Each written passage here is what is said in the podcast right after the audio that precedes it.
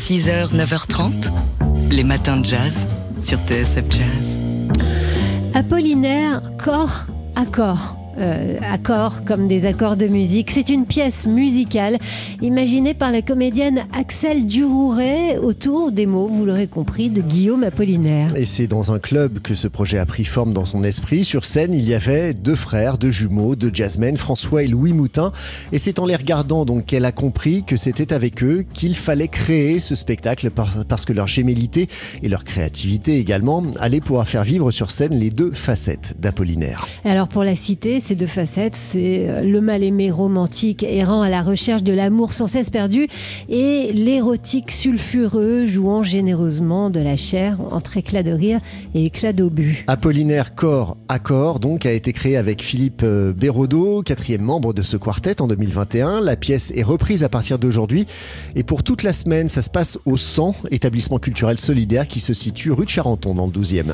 Mais alors, pourquoi avoir eu cette idée de mélanger les mots du poète et la musique de deux jazzmen Réponse tout de suite dans les matins, tour à tour avec Axel Durouret et Louis Moutin. Apollinaire a été, je crois, le premier ou un des premiers, mais peut-être le premier à avoir euh, enlevé la ponctuation dans, dans, son écriture. Donc en musique, on parle beaucoup de phrasé, mais le phrasé d'Apollinaire est très particulier. Ça inspire parce que ça crée une espèce de liberté en fait. Il y a des phrases dont on peut, auquel on peut donner un sens en la coupant là ou là, ou en la ponctuant là ou là, et en fait, enlever la ponctuation pour Apollinaire, c'est lui donner la même liberté qu'un jazzman qui, qui, phrase. La relation n'est pas qu'au texte, elle est aussi euh, entre la musique et les, et les musiciens et l'interprétation des acteurs. On se laisse inspirer par leur, leur diction, leur posture, leur sentiment du rythme, leur danse, et ça devient une pièce musicale, même si c'est une pièce littéraire.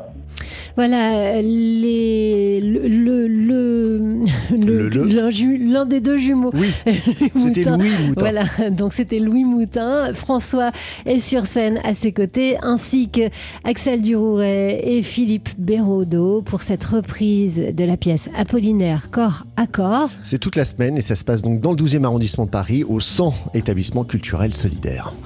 Les matins de jazz. C'est la reprise d'un gros succès théâtral, un spectacle qui avait obtenu en 2011 trois Molières. Le Molière de l'adaptateur, le Molière du metteur en scène et celui du théâtre privé. Le repas des fauves qui nous plonge dans la France occupée de 1942. Sept amis se retrouvent pour une fête d'anniversaire qui bascule quand deux officiers allemands sont abattus au pied de l'immeuble.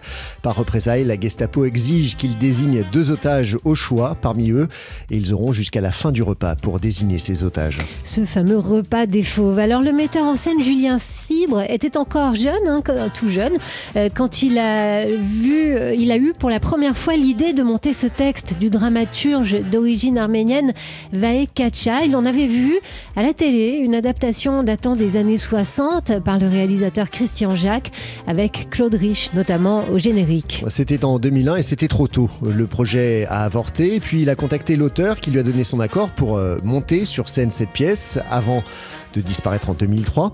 Ensuite, Julien Cibre a travaillé sur cette pièce pendant 5 ans avant de la montrer au public. C'était en 2010. Son, but, l'actualiser pour que le spectateur, dit-il, soit l'acteur d'une histoire à laquelle il aurait pu ou pourrait un jour être confronté. C'est donc euh, cette pièce, Le repas des fauves, qui est reprise euh, dans le joli écrin du théâtre à l'italienne, le théâtre Héberto, dans le quartier des Batignolles à Paris. Ça vient tout juste de commencer.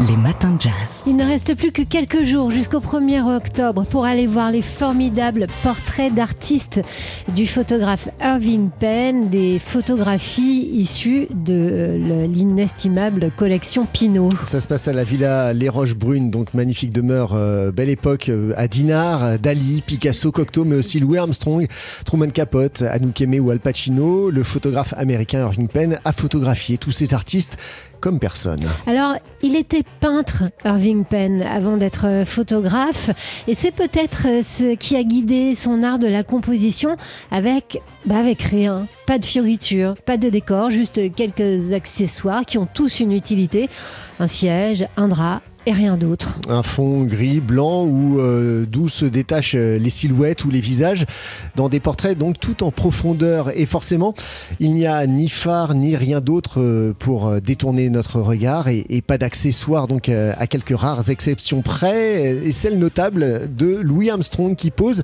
avec sa trompette, oui, mais une trompette dans l'angle d'une pièce. Et quand on regarde cette photo, ben, on, on se dit qu'il a dû négocier avec le photographe pour garder sa trompette et se donner une contenance. Il semble avoir perdu euh, son audace, son air frondeur parfois et son assurance. Et c'est presque le petit garçon de la Nouvelle-Orléans euh, qu'on semble retrouver dans cette pose timide. Ce qui frappe donc dans cette série portrait, c'est ce dénuement du décor qui laisse apparaître toute la profondeur des âmes sans artifice, une certaine fragilité aussi. C'est à voir donc à Dinard jusqu'au 1er octobre. Les matins de jazz. Alors, demain, à 14h euh, vont être mis en vente à l'hôtel Drouot dans le cadre d'une euh, vente aux enchères intitulée Memorabilia Musique. Des disques, des photos, des objets fétiches et autres guitares. Oui, avec un micro, comme euh, le perfecto de Johnny Hallyday par exemple, ou le peignoir de Madonna, une photo dé dédicacée de David Bowie, du matériel provenant du mythique bus Palladium qui a désormais fermé ses portes, ou encore des chaussures portées par Michael Jackson. C'était à l'occasion d'une émission de télé pour le 60e anniversaire de Sammy Davis Jr. Pour ceux qui aiment ça, il y aura aussi euh, des costumes de scène du chanteur de Dépêche Mode qui sont peut-être encore la transpiration.